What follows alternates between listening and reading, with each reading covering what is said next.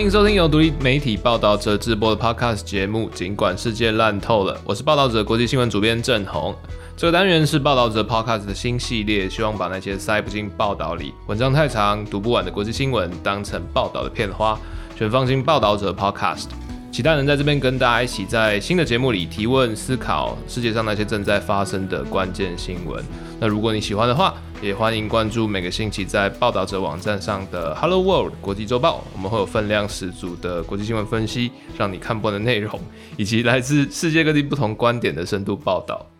这一集其实要讲的呃新闻，大家应该很有感啊。接下来可能从十月中旬到十一月，甚至明年初都会被轰炸的一个中国消息哦。因为从十月十六号开始，中国共产党就在北京召开五年一度的二十大。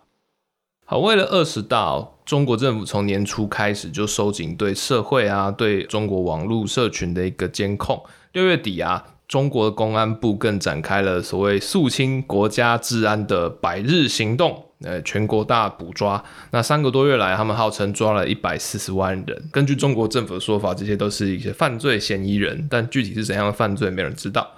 那以北京为首的各大城市，其实从秋天开始哦，也都是严格的管控社会秩序。那更不要讲，就是在就是哎京城之都，就是。开会所在的北京人民大会堂周边，其实现在已经有点呈现像是戒严的状况。比如说，像是出入地铁啊，要搜身检查，然后你带那个矿泉水啊，你要在保全在这个武警面前要喝一口啊，以免就是呃你有装一些易燃物品。那根据英国金融时报的说法，那其实，在九月开始，中国各大机场其实也都扩大了保安。那针对就是少数民族，比如说是维吾尔族或者是藏族，中共所称的高风险人物的这些监控，或者是说就是维稳行动，其实也都在扩张哦。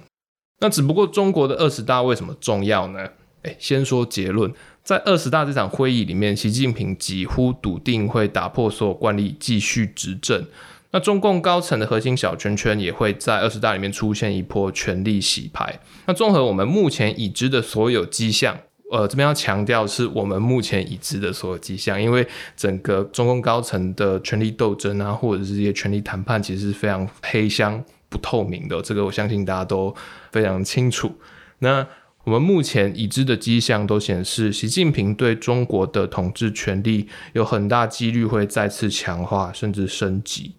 另外一方面呢，在二十大会议里哦，习近平也将定出中国未来五年的国策大方向。他要怎样定调台湾问题，也会是重中之重。不仅是中国内部会高度关切哦，国际社会啊，比如说美国、欧盟、日本、韩国等，其实也都会非常在意习近平或者是中共高层在二十大里面针对台湾所示出的局势风向球。但我们要怎么样判断现在到底是发生什么事啊？基本上写诺，这点也要跟大家一起来做一些事前的功课。因为中国政治制度一直有很大量的专有名词，就是那种每个字你都看得懂，但其实你认真想会不太确定它具体指的是什么。而且，呃，有很多名词其实听起来都很像。或者是说，这些其实是中共他们故意模糊的一些用词，要混淆党，然后还有政府，还有军队这些不同的权力组成。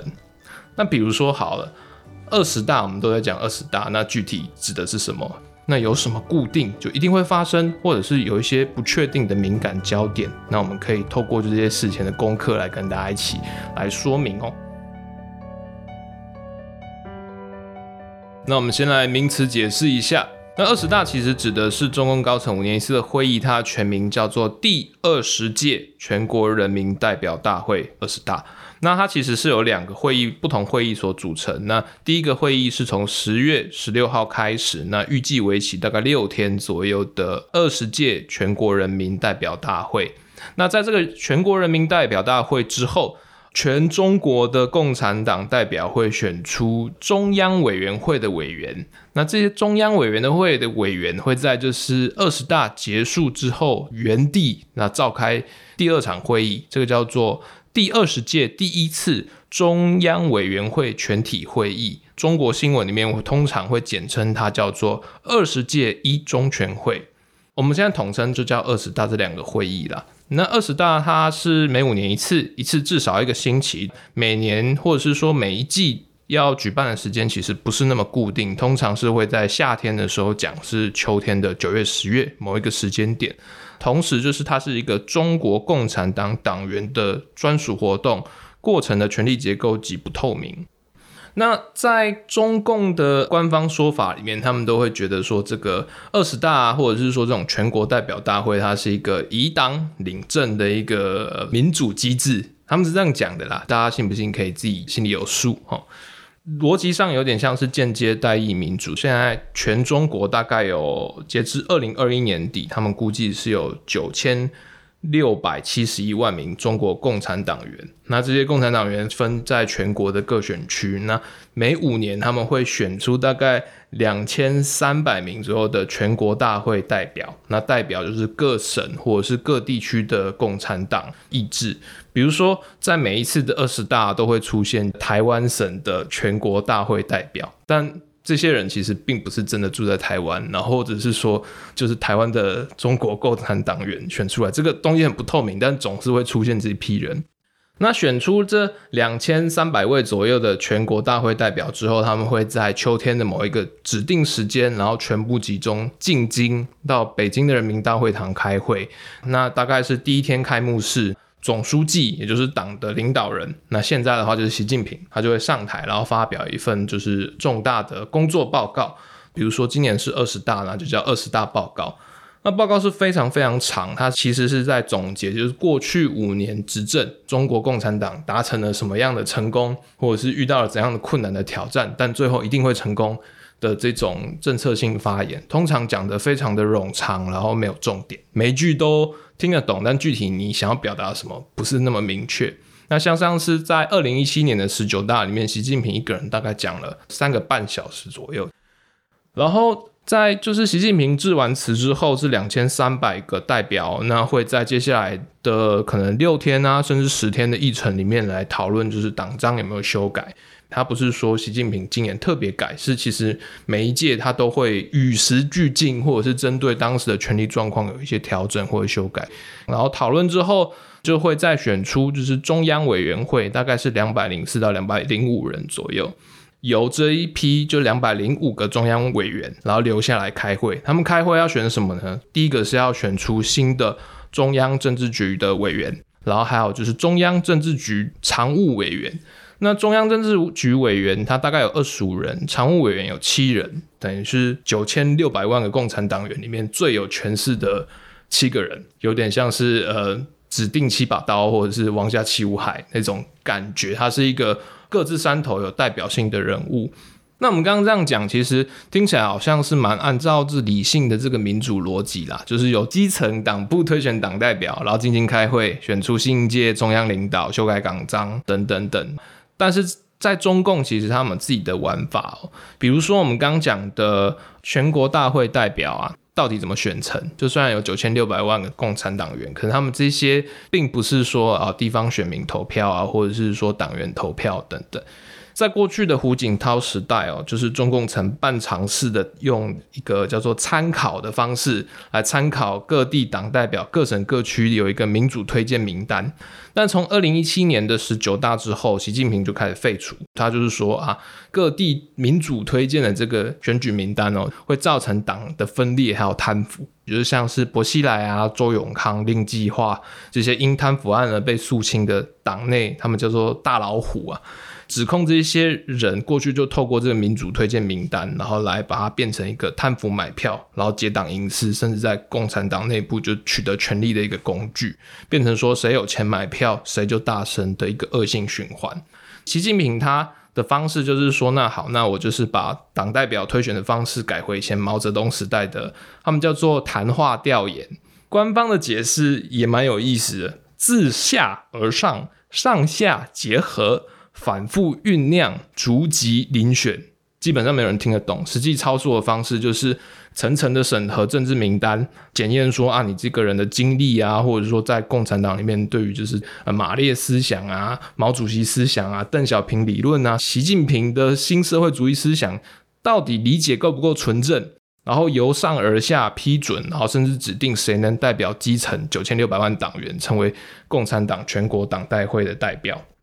但是你通过审核之后，还要再经过思想教育，才能再进京开会。具体的标准是什么？其实也都是黑箱。那所以大部分的判断啊，无论是就是中国内部的智库的一些隐晦的说法，或者是外部的国际智库的分析哦，都大家都认为这些党代表反映的是当前中共高层对于党内精英阶级的定义。那比如说像这两届全大会里面，航空太空背景的这些精英党员数量能见度就变多，然后还有半导体产业等等的党员，但他们对党务方向啊，或者是高层的政治其实没有实际的影响力哦。这就是我们一般讲的橡皮图章。听到这里，听众可能也会觉得很奇怪啊，就是橡皮图章大家知道，那为什么要花那么多时间解释？就是中共的奇怪的逻辑。其实要反映的是说，在这种状况之下，二十大的结果其实是开会前就已经由高层决定，他们的议程里面不会出现让高层习近平那一群就是中央核心人物意外的事件。最后，比如说我们在呃十月底看到结果，反映出来的也都是中共权力斗争完成的版图，是由上而下对统治权力的宣言式表演。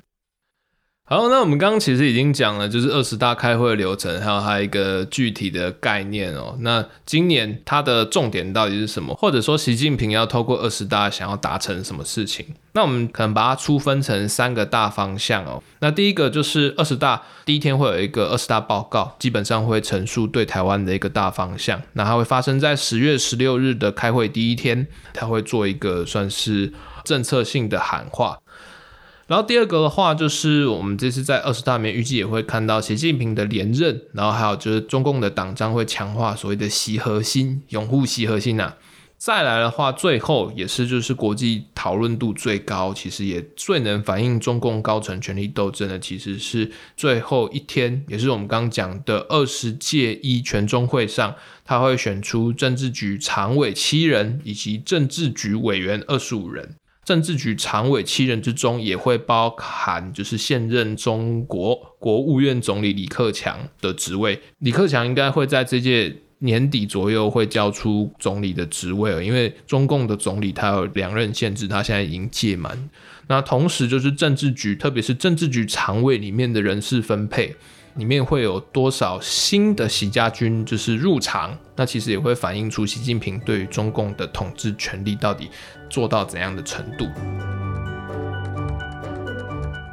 好，那我们先来讲二十大报告，它通常会讲的非常的模糊，或者是说它会引出一个很不太能就是一目了然的一个概念，比如说好新中国梦，但是你到底要达成什么事情，大家没有办法很明确的想象到。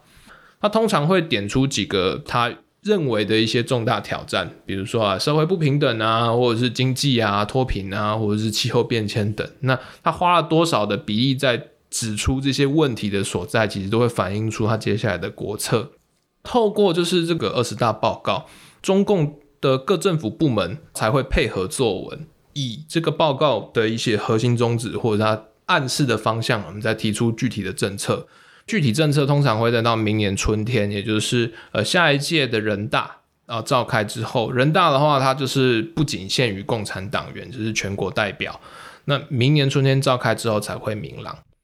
我们以就是十九大报告为例哦，当时在二零一七年时，习近平是第一任要做到第二任，那个时候的态度还是比较保守。呃，以下是他原文说法。好，习近平说。两岸同胞是命运共同的骨肉兄弟，是血浓于水的一家人。我们秉持两岸一家亲的理念，尊重台湾现有的社会制度和台湾同胞的生活方式，愿意率先同台湾同胞分享大陆发展的机遇。啊，这边是习近平说的，那特别强调。再说明一下，习近平里面讲“两岸一家亲”，其实是中共从二零一三年开始对台统战的名词。那比较敏感的部分是像是承认九二共识的历史事实，认同两岸同属一个中国。那这些东西，我们刚讲的这两段话，其实都算是耳熟能详啦，听了也不会特别觉得欢喜，或者是觉得威胁。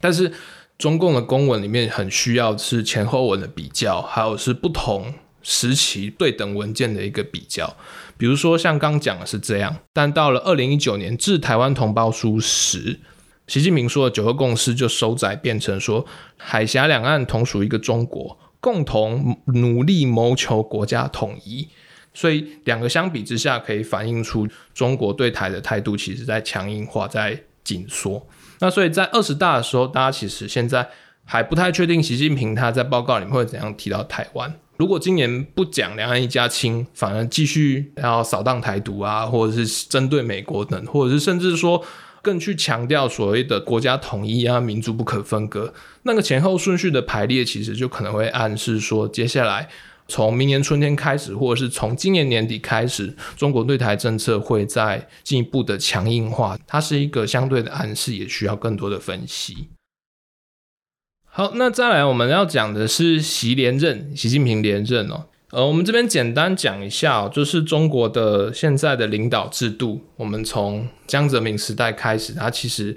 变得有点跟过去不太一样。像以前就是毛泽东时代是毛主席以这个中共中央委员会主席等于党主席的这个方式来领政。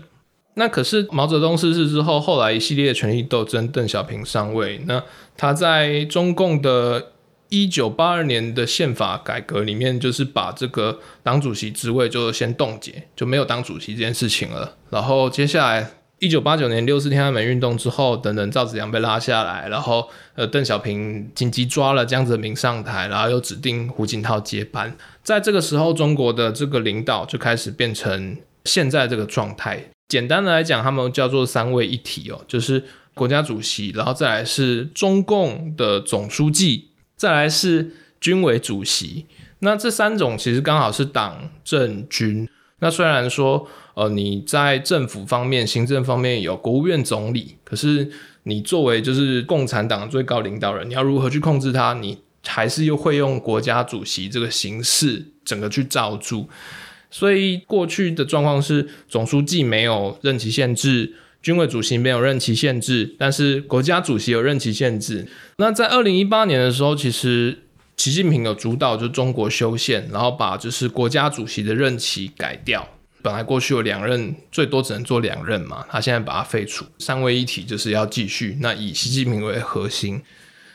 那在今年的习近平连任里面呢，会主要是针对总书记。总书记的话也是政治局的召集人，就是他是中央政治局委员的一号，一号到七号其实都有一个排名顺序，都是看你的党内的这个权力地位。那习近平永远是一号。除了这个之外，中共中央军委也会在就是二十大一全中会里面选，那预计这两个位置都会没有阻碍的通过。那国家主席的任期会等到明年春天的全国人大，然后才会决定，因为它代表的是整个政府的职位，它是从人大决定，而不是中共共产党直接来决定。但是只要抓住军委，然后抓住总书记的两个席次，你接下来国家主席的位置就会因为这个三位一体，或者是说因为前面两个更重要的权力位置而被抓住。今年我们就会看到说习近平的持续连任。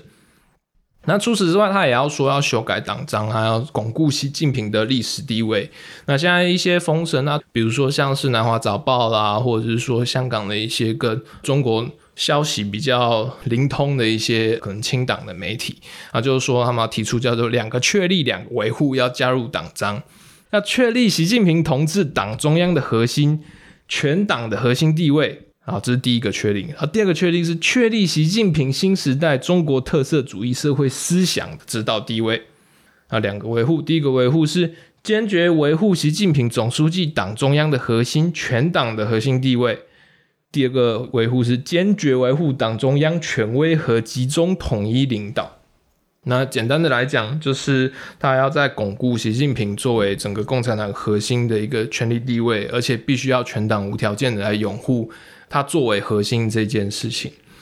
我们这边也补充一个比较奇妙的点，就是习近平在十九大的时候，第一次把习近平新时代中国特色社会主义思想，简称习思想，列入了这个中共党章里面，用这个方式把自己提到一个跟毛泽东、邓小平同等位阶的一个历史绝对地位，来强化自己在党内的一个核心。这是因为在过去中共党章里面，其实提到的名字很少，开章名誉几句话就讲，说是中国共产党以马克思列宁主义啊、马列主义，然后毛泽东思想、邓小平理论这个东西来做这个行动指南。那在中共的官话里面，它其实也有分了，就是你主义大于思想，思想大于理论，所以透过这个排列，就是哎，马列。最高，然后第二是毛主席，那邓小平居次，那之后像是江泽民啊、胡锦涛，他们会有具体的成果，但他们的成就和他们权力地位不足以让他们的名字进入党章，在党章里面挂名。可是，在十九大里面，就习近平有加进去哦，他就加入了说，你还要再遵守习近平新时代中国特色主义社会思想。这要注意哦，就是虽然说习近平之后非常长，但最重要的是习近平跟思想。这个思想等级是跟毛主席同级，听起来就很荒谬的文字游戏，或者是说就是外界会没有办法望文思义，但它其实就是象征了，或是暗示了这个历史权力的一个流转，或者是说它所定调的历史。那我们最后讲，就大家最关心的政治局人士啊，这也是目前大家猜测最多，然后就是排列组合猜的没完没了。那我们先讲一下，就是中共政治局常委哦。他其实就是我们刚刚讲的，就是中国最有政治权力的七个人。那以现在来讲哦，他现在排名第一位是总书记习近平，然后第二的是总理李克强，然后第三是习近平的亲信栗战书，然后第四是过去时也因为对台湾媒体说教，然后拉政，然后上新闻的汪洋。然后第五是黄沪宁，也是习近平重要的一个呃军师。然后第六是赵乐际，他也是被认为是习系的人。与第七的韩正，一二三四五六七里面，他虽然说有七，可是中央政治局常委的数量其实没有一个固定，你最少五人，最多可以到九人，那一定是奇数。那过去其实，在江泽民时代，他们留下了一个规矩，就当时江泽民为了避免党内的同辈同事乔石会来挑战自己的位置，所以江泽民那时候在离任前立下来规矩，叫做七上八下，意思是说你在中共高层的领导里面，你只要六十七岁的话，你可以再继续担任重要职务，或甚至是连任，但是只要六十八岁。那你就不能担任就是一线职务。那它其实是一个不成文的默契，或者是说大家共同遵守，但其实没有法则。那在这个逻辑之下，其实比如说今年的习近平，理论上应该就是要交出职位，因为他已经六十九岁。比如说像第七名的韩正，他今年也六十八岁，就今年都要做一个太换换血。所以按照这种传统规矩里面，政治局应该会有一定程度的调整。那中间的调整其实可大可小，比如说。韩正，然后或者是说七十岁的栗战书，他可能就是会退下来，但其他人可以保留，可以保留，但不一定会被保留。那除此之外，过去在观察中共高层政治都会提到说，就是领导人接班人通常都会先提前把他拉进政治局常委会，所以你只要在政治局常委会里面看到，哎，年龄好像跟其他人比起来特别年轻，其他人都是六十五岁以上，突然跑出一个五十九岁。甚至像当初就是胡锦涛被邓小平指定要拉入常委会的时候，他只有四十九岁，那么年轻，特别年轻，就表示说那这个是有特别安排做下一代接班。那在习近平过去两任里面，其实都没有做出类似的安排。以前在中共的这个逻辑之下，如果像是胡锦涛啊或者习近平被拉进常委会之后，可能没过多久就会被指派做中央军委的副主席。让你去历练一下，去养一些军事的人脉。但是过去两年其实完全没有这种迹象啊，所以大家都认为说，呃，习近平确实要连任，因为他完全没有设置就是可能的接班人，以免就是影响他自己的权力地位。那今年我们现在没有办法确定的是说，新的一届中央政治局的组成名单里面，他到底会不会是七人，或者是说现在的七人里面有多少人要下来？会换上多少习家军的人？那其实目前的状况是没有办法判断的。一般比较保守的估计就是一定会有习近平的人马。那习近平的亲信通常会有三种组成：一种组成是呃他以前小学或者是说中学求学时代的朋友，包括是说可能在以前北京八一学校、北京一零一中学，或者是说清华大学，他们以前有同学过的这些儿时伙伴。第二种也是最大宗的一种，是他过去在比如说是浙江、福建或者是上海，在当省委书记的时候，跟他曾经共事，或者是说那那个时候栽培的一些老幕僚、老亲信。然后第三种的话是跟他的祖籍，就是陕西有地缘关系相符的这个人物。这三种组成基本上是所谓的习家军，然后他们现在叫做枝江新军，以习近平过去在中共党媒投稿的笔名叫做枝江新军。现在的估计，大部分是认为说一定会有这批浙江新军的被拉入场，然后甚至说在政治局里面占领不少的席次。保守估计是会过半，甚至说有一个说法是说到最后可能常委会里面大概可能八成都是习近平的人。那这也会反映说他对于就是目前的这个政治安排，他对于其他派系或者是不同意见的镇压，都会透过这些常委的分布、政治局委员的分布来。窥探说，那现在对于中共高层掌握实力到底有多少？只是这种掌握实力越高，其实也不一定是好事。当你政治局常委或者是政治局委员，你身边的人如果都是同一系的习家军，那你中间不同意见的表态，或者是不同声音的影响力，这种争辩啊、切磋交错，其实它的几率都会减少，会慢慢变成一言堂。那在这个呃，本来就已经很难做一个意见交流的威权统治之下，你政府的纠错能力、检讨能力或反思或者是修正的能力，就会应该说很严重的衰减，因为没有人会告诉你哪些是错的事，或者是指出不一样的路线。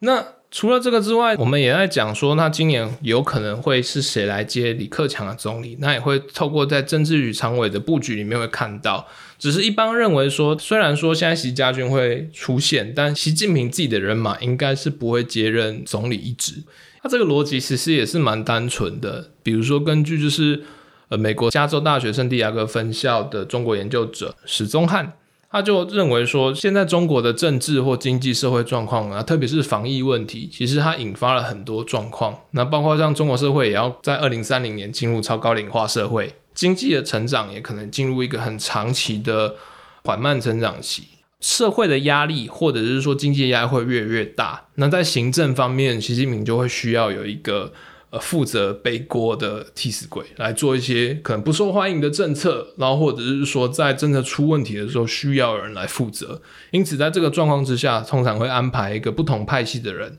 来担当就是总理的职位，来做一个习近平中央权力跟这些政策责任之间的一定的距离来做自保。可能接任的人就包括就是说，同样跟李克强属于同一派系的团派的呃胡春华。那或者是说，像是汪洋，属于江泽民派系的汪洋，但这东西都要等到至少十月二十三号，也就是二十大最后尾声的时候，我们才能大概知道这个结果。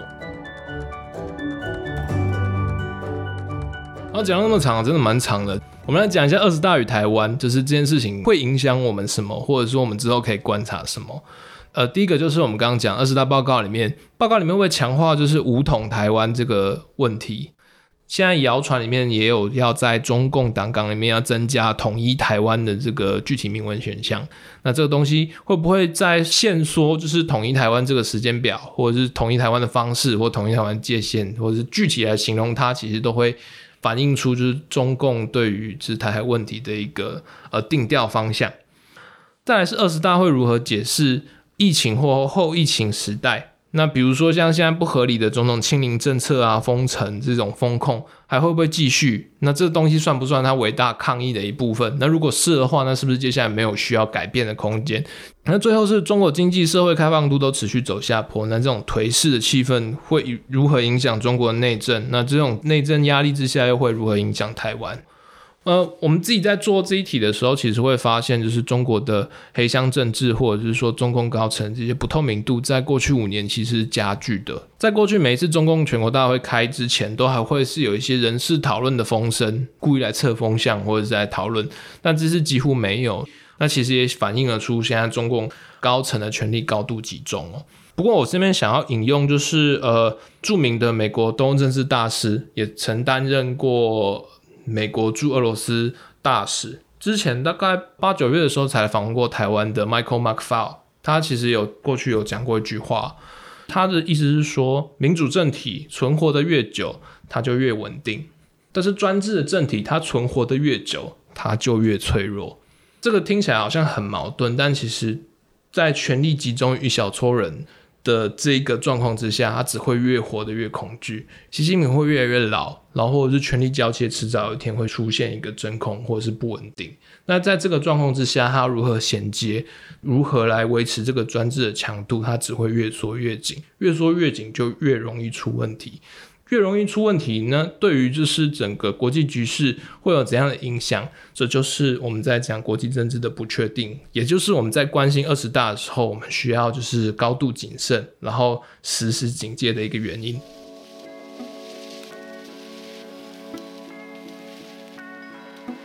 好，以上就是本集的节目内容。这是报道者 Podcast 单元，尽管世界烂透了，我是报道者国际新闻主编郑红。那如果大家对于本集内容有什么想法、建议，或希望郑红调整的地方，也欢迎通过社群私讯，还有 Apple Podcast 五星留言功能来告诉我们。那如果想阅读更多的新闻内容，也欢迎来报道者网站。我们每个礼拜三都会推出 Hello World 国际周报，用最深入的角度来讨论过去一个星期我们觉得最重要、最有意思的国际新闻议题。